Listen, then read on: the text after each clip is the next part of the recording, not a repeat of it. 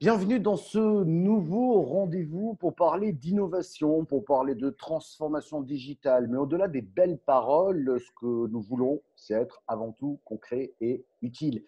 Notre invité aujourd'hui est Julien Claus. Bonjour. Bonjour. Et notre expert, Fabien Badia. Bonjour. Bonjour Michel. Bonjour Julien. Julien Claus, je ne vous ai pas présenté volontairement parce que j'avais envie que ce soit vous qui le fassiez. Qui êtes-vous? Alors en fait, moi, je, crée des nouveaux produits et nouveaux services dans des grands groupes. Donc je, crée des équipes euh, pluridisciplinaires, donc avec à la fois une capacité technique, euh, usage, euh, utilisateur, entrepreneurial. Et on va être très très concret, très pragmatique pour aller explorer de nouvelles choses pour, pour ces grands groupes. J'ai fait ça dans plusieurs industries maintenant, ça fait plus de 20 ans. L'industrie automobile, l'Internet des objets, les technologies du voyage et aujourd'hui dans le monde de la banque et de la finance. Ouais, ah, donc on peut citer la banque ou pas?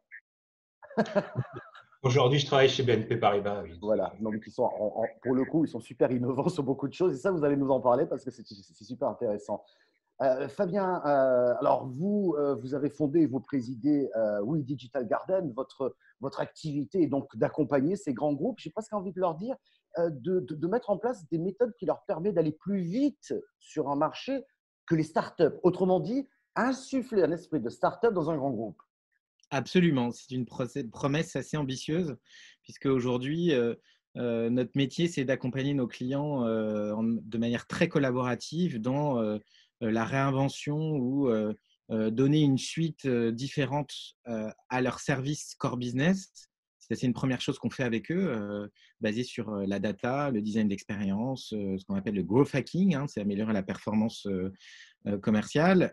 ensuite, de mettre en place des structures de delivery qui vont permettre de, de, de faire toucher terre, si je puis dire, et de prendre forme euh, ces nouveaux services qu'on a, qu'on a réinventés, et puis aussi les accompagner au changement, puisque euh, c'est pas évident de, de transformer euh, des équipes, hein, puisqu'on transforme des équipes et pas l'ensemble de l'entreprise, des équipes pour avoir un tempérament de start-up, innover comme une start-up, c'est aussi vite qu'une start-up. Donc, c'est notre cœur de métier, effectivement. je, suis obligé de poser la question à Julien Claus, lui qui travaille dans des grands groupes insuffler un petit peu cet esprit startup. C'est une des méthodes que vous utilisez.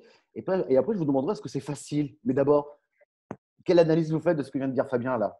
Oui, oui, bah, je suis extrêmement d'accord avec ce que dit Fabien. C'est une des raisons pour lesquelles d'ailleurs je, suis là aujourd'hui, parce qu'on est, assez aligné sur l'approche. Euh, oui, alors esprit startup et, euh, et vélocité, je pense que c'est important de parler de pertinence en fait, c'est d'être Aujourd'hui, on est dans un monde de plus en plus incertain, on le voit même encore aujourd'hui avec la, crise du Covid. Alors, ce dont je parle là, ça vaut pour une partie des grands groupes, hein, pas toute la partie du grand groupe. C'est important de distinguer les modes d'exploration et les modes d'exploitation. Euh, mais la capacité qu'a une startup, c'est cette capacité à aller sur le marché très rapidement et à mesurer, et, vraiment à itérer et à créer un produit qui ait du sens euh, et, je pense que c'est cette capacité à exécuter qui est clé. Euh, donc, c'est ce qu'on met, c'est ce qu'on met en place hein, dans, bah, là où je suis actuellement, et puis dans les différents groupes que, dans lesquels j'ai pu aller. Mmh ce qui est intéressant au sein d'un grand groupe, c'est qu'il y a un avantage compétitif que les startups n'ont pas, parce qu'on a des accès marché, euh, parce qu'on a des, un legacy justement qui est aussi un, un bénéfice en soi. Donc, c'est la combinaison de ces deux mondes qui est, qui est extrêmement intéressante. Mais reste que il y a beaucoup de questions qui se posent lorsqu'on dit ça. Ben, quelqu'un qui nous écoute se dit ah oui d'accord, moi je veux bien. Mais, mais, quelle méthode pour réussir, je dirais, euh, l'exécution de manière, de manière frugale et, centrée par les utilisateurs? Je m'explique un tout petit peu dans le détail, puisqu'on va essayer de, voir différents chapitres. D'abord, comment obtenir l'adhésion des équipes? Dans un grand groupe, on entend souvent on a toujours fait comme ça. Julien. Alors, il est important d'engager avec toutes les équipes dès le début et tous les ce qu'on appelle les stakeholders, enfin voilà les, gens qui ont quelque chose à voir là-dedans. Et euh, je parle des, métiers et des fonctions, hein, le, légal, la compliance, etc. Euh, je, pense que la clé, c'est de dire pourquoi on fait ce qu'on fait. Euh, il y a une notion d'être concentré et focalisé. Un grand groupe est très large et pour beaucoup de choses peut parfois se diluer. Et, parfois, on ne sait plus trop pourquoi on fait les choses j'ai fait beaucoup de grands groupes et parfois j'arrivais à dire c'est bizarre, tout le monde a fait son job, mais pourtant ça marche pas. En fait, à un moment donné, c'est d'arriver à faire comprendre pourquoi on fait ce qu'on fait et tout le monde sait quel rôle il a, il a à jouer. Et là, l'engagement, il, est entier. C'est vraiment cette notion de sens. Donc l'engagement à la fois en termes de temps, engagé au bon moment avec les, bons participants, et d'être clair sur pourquoi on le fait, qu'est-ce qu'on fait, et manager cette exploration, mesurer et revenir à chaque fois avec des choses factuelles. Et là, tout le monde autour de la table partage la même vision. mais il n'empêche qu'il y a toujours des résistances, il y a toujours un état d'esprit. Donc, ça veut dire qu'il faut insuffler peut-être une bonne dose de confiance. Et Fabien, vous intervenez quand vous le souhaitez, bien entendu, mais une bonne dose de confiance, peut-être de partage, juste pour démontrer que vers quoi on tend dans cette innovation, ça a du sens. avoir, la, avoir, la, big picture, c'est effectivement, hein, euh, moi je rejoins complètement Julien et c'est pour les raisons pour lesquelles euh, j'ai créé We Digital Garden, c'est euh, au fond donner un fil rouge de, sur l'ensemble de la chaîne de l'innovation sur le cœur de métier. C'est-à-dire ne pas avoir un marketing qui réfléchit à un sujet et qui pense une offre sans même réfléchir à et avoir les informations sur est-ce que c'est possible techniquement, est-ce que ça correspond à un vrai besoin utilisateur, est-ce que ça correspond à une préoccupation du business aujourd'hui? Et le fait de mettre différentes disciplines autour d'une même table et d'avoir créé une méthode pour que ce soit possible permet de donner une vision globale à tout le monde, ce qui rend beaucoup plus cohérent et donne beaucoup plus de sens à ce qu'on produit, euh, à la fois pour l'entreprise en termes de valeur business, mais à la fois pour les, pour les, les, euh, utilisateurs dans la valeur qu'on leur apporte.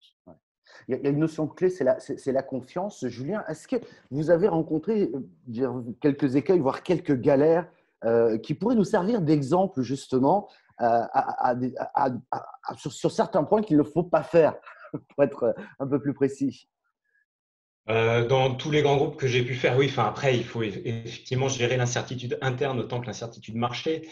Euh, mais j'ai envie de dire, il y, a, souvent une attitude euh, et, une façon de voir les choses. Je reviens sur le point essentiel qui était de mesurer et de revenir avec des mesures factuelles marché. Toutes les entreprises ont volonté d'avoir un, impact business. Mmh et c'est ça qui a foi. Et donc, il faut, en fait, la difficulté, c'est de trouver le bon moment d'arriver à récolter suffisamment d'informations du marché pour avoir quelque chose de tangible et factuel pour pouvoir aller euh, après faire euh, partager ça dans le groupe. Il ne faut pas le faire trop tôt, il ne faut pas le faire trop tard.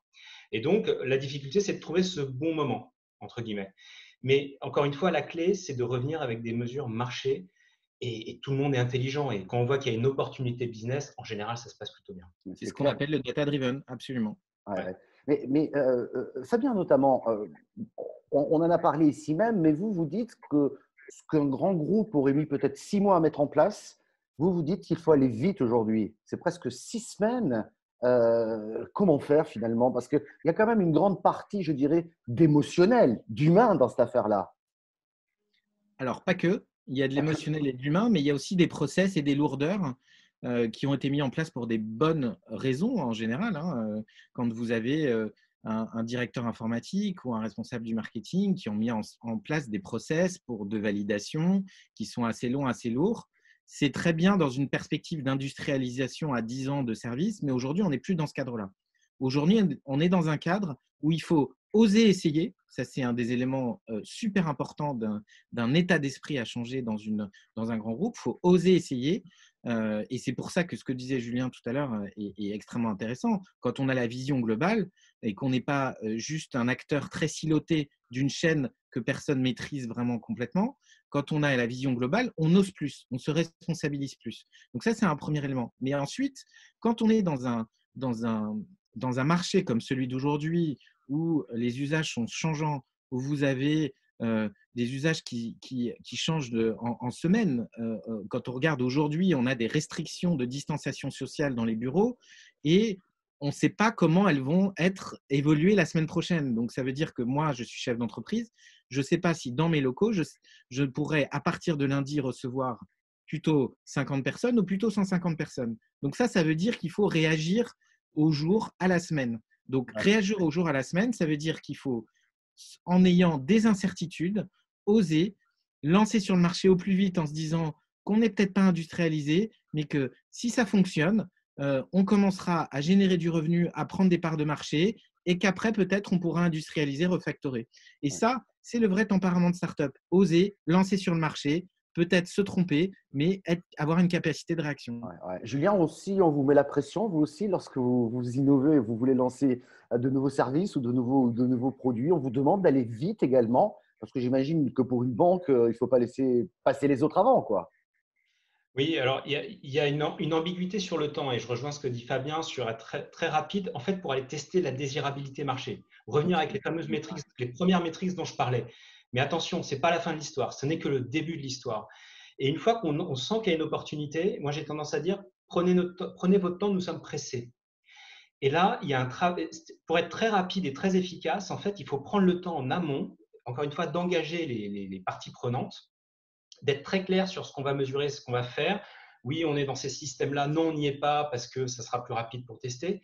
Et ça prend un petit peu plus de temps qu'une startup, c'est vrai. Mhm. Mais le jour où on a trouvé l'opportunité, ça dépote d'un coup. Parce que tout le monde a été aligné, tout le monde a été embarqué avant. Et on a suivi tous les process, alors encore plus dans des industries régulées. Hein. J'ai fait le voyage et là, la finance et la banque. Donc, il y a un certain nombre de choses à respecter.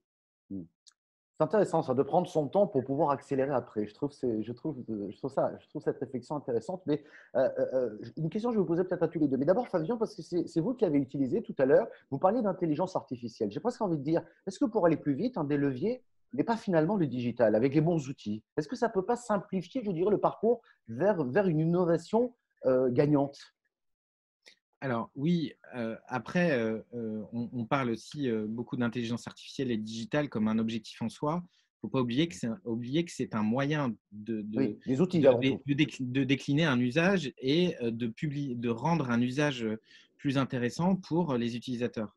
Donc, c'est vraiment ce moyen-là. Mais oui, effectivement, quand vous êtes dans la distanciation sociale ou quand vous êtes dans euh, de l'accélération euh, d'usage, le, digital est un levier et va être un levier dans les, dans les prochains mois et dans les prochaines années euh, pour la transformation des entreprises.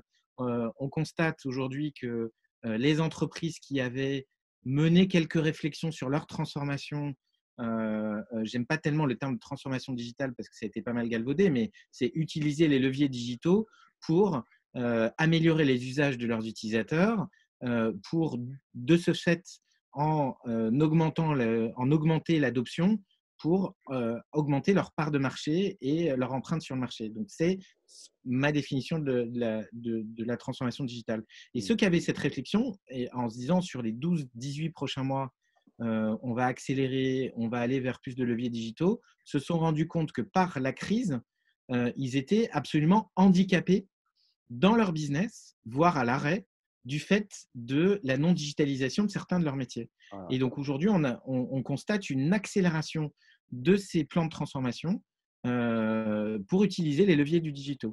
Ah Alors vous le disiez, ce sont des leviers. Il ne faudrait quand même pas oublier une chose, euh, Julien. Quand on fait une innovation ou on apporte un nouveau service, c'est qu'il y a un client au bout. Il faut qu'il achète, qu'il adhère. Hein. c'est quand même la finalité, cette affaire-là. Comment est-ce qu'on fait aujourd'hui quand on dit qu'il faut aller vite? On a le digital, effectivement, qui est un levier. Mais quand on a affaire à un client final qui, lui, n'arrête pas de changer, et je crois que même après la crise, il change encore plus vite d'avis que de chemise, mmh. comment est-ce qu'on fait pour trouver le juste milieu dans cette affaire-là? En fait, euh, en fait c'est une combinaison. Encore une fois, le digital, et j'ai bossé dans la techno euh, depuis toujours, ce n'est pas une fin en soi. Hein. Et, ce qu'on regarde, c'est qu'est-ce qu'une techno apporte d'unique qu'on n'avait pas avant, d'accord? Mmh. Et quels sont les problèmes outstanding qu'on n'a pas encore résolus? Et est-ce que finalement, il y a un match entre les deux? C'est important. AI, blockchain, etc. C'est exactement ça euh, qu'on fait. Euh, et, le client, il a des problèmes. Et justement, cette capacité à engager avec lui en mode de co-création est clé. Et ça, c'est, il est ravi d'ailleurs, parce que si on résout vraiment un problème qu'il a, c'est gagnant-gagnant, parce qu'il se dit là, je suis en train de faire quelque chose qui va résoudre mon problème. Et, puis pour l'entreprise qui travaille avec aussi, elle va créer un produit qui va, qui va être un hit au niveau business. Et donc, ça, marche très bien. Et les clients sont assez friands de ça, hein, justement. Euh, il faut voir qu'eux aussi ont des problèmes euh, et ils n'arrivent pas forcément à les résoudre. Oui, ça veut dire, ça veut dire en deux mots, Julien, pour résumer, c'est j'appelle pas le client ou je lui envoie pas une offre pour lui vendre quelque chose, mais presque je lui dis en quoi je peux être utile pour toi, client, parce qu'il a un problème et à un moment, tu peux apporter une solution, une réponse. Ouais, alors on a fait un peu de boulot en amont euh, pour essayer de, de, peaufiner ça, mais, mais, euh, mais c'est l'approche et puis de voir s'il a la volonté d'explorer de, avec nous quelque chose d'un peu nouveau, mais qui pourrait vraiment avoir un, un, bon impact. Et, et, là, je reviens sur mon avantage compétitif, mon unfair advantage d'un grand groupe, c'est qu'on a des, un go-to-market déjà envers tous ces clients-là. Donc, on a une facilité à, y accéder qui est supérieure à quelqu'un qui n'aurait pas ces relations, évidemment. Ah Avant de passer au... l'empreinte marché. Je voulais revenir sur, euh, sur un sujet que vous avez évoqué, Michel, euh, le, fait de, dire comment je peux t'aider. En fait, c'est beaucoup plus subtil que ça. C'est euh, les, les, méthodes qu'on utilise, c'est des études de comportement qui vont identifier qu'elles soient euh, euh, Kali avec du comportement en one-to-one ou Quanti avec l'analyse de la data d'utilisation. Donc, c'est des analyses de comportement qui vont engendrer des territoires d'opportunité pour créer de nouveaux services. Euh, vous connaissez la, phrase un peu tarte à la crème ultra connue. Si on avait demandé aux gens qui conduisaient des diligences ce qu'ils auraient voulu, ils n'auraient pas parlé de voiture, ils auraient parlé de plus de chevaux. Donc l'utilisateur ne sait pas ce qui est bon pour lui, ce qui peut améliorer son usage. Donc on étudie les comportements, soit quali euh, euh, par des techniques de design, soit quanti par des techniques de data ou de growth, pour pouvoir en déduire des territoires d'opportunité qui vont nous permettre d'imaginer des nouvelles solutions à soit améliorer son service ou résoudre euh, des points noirs, ce qu'on appelle des pain points, pour pouvoir prototyper, puis tester auprès de l'utilisateur si ça fonctionne, avant cette recommandation euh, finale qui sera bien entendu adoptée, vu la démarche, par les utilisateurs et qui changera en général la façon dont les utilisateurs interagissent avec les services. Et, pour compléter ce, que, tu dis, Fabien, justement, on parlait de, du why, du pourquoi. On peut optimiser de la valeur, protéger de la valeur ou créer de la valeur. Et il faut savoir dès le début, donc il y a beaucoup de transformations digitales autour de l'optimisation, parfois de protection parce que notre marché est attaqué, mais la création de valeur, c'est encore quelque chose d'autre, donc les fameux, euh, chevaux plus rapides ou la, voiture.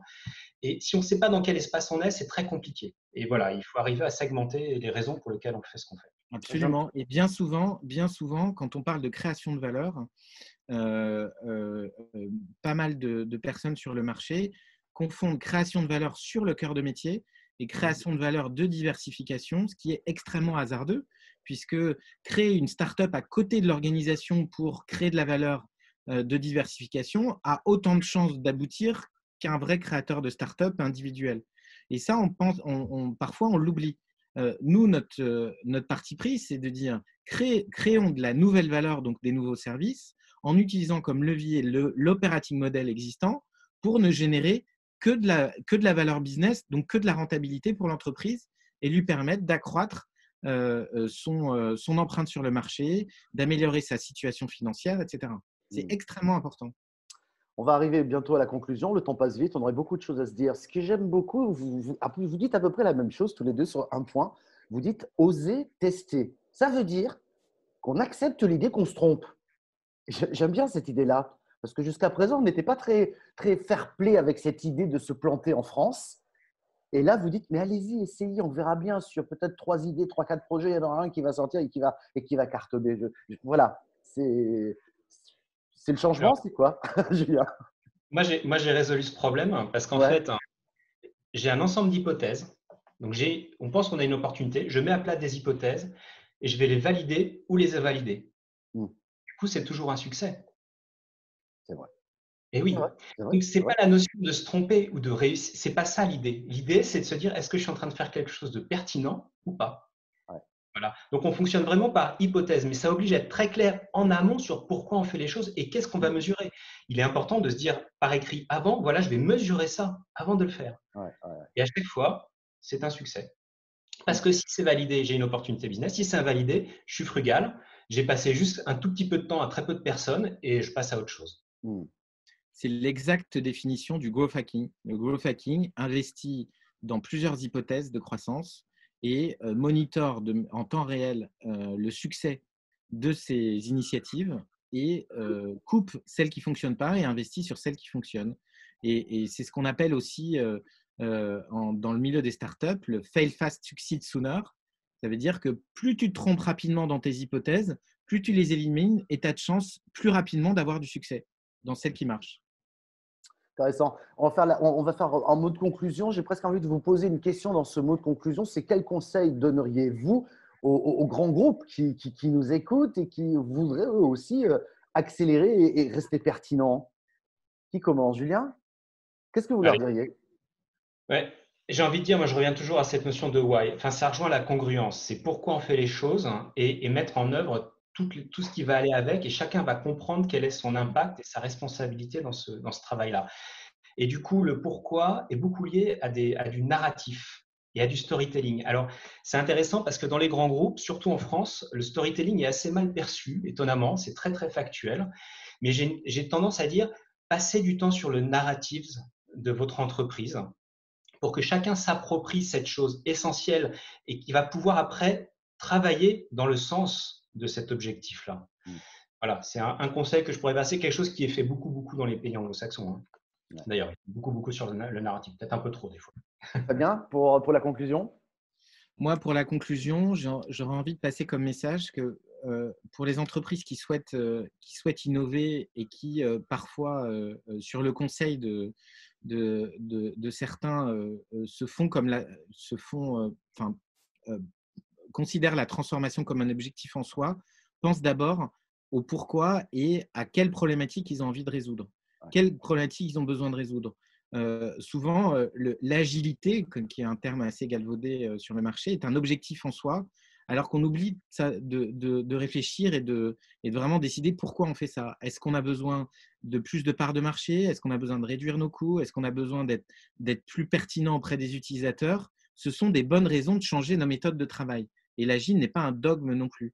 Donc, pourquoi, euh, pourquoi il faut que je change? Donc, des, objectifs business euh, très, très précis et, concrets et partagés par tous. Hein, toujours cette, cette idée de la, de la vision globale euh, des, euh, des, interlocuteurs ou des parties prenantes d'un même projet Et ensuite, euh, quelle est la solution à apporter à cette problématique business, à ces enjeux business?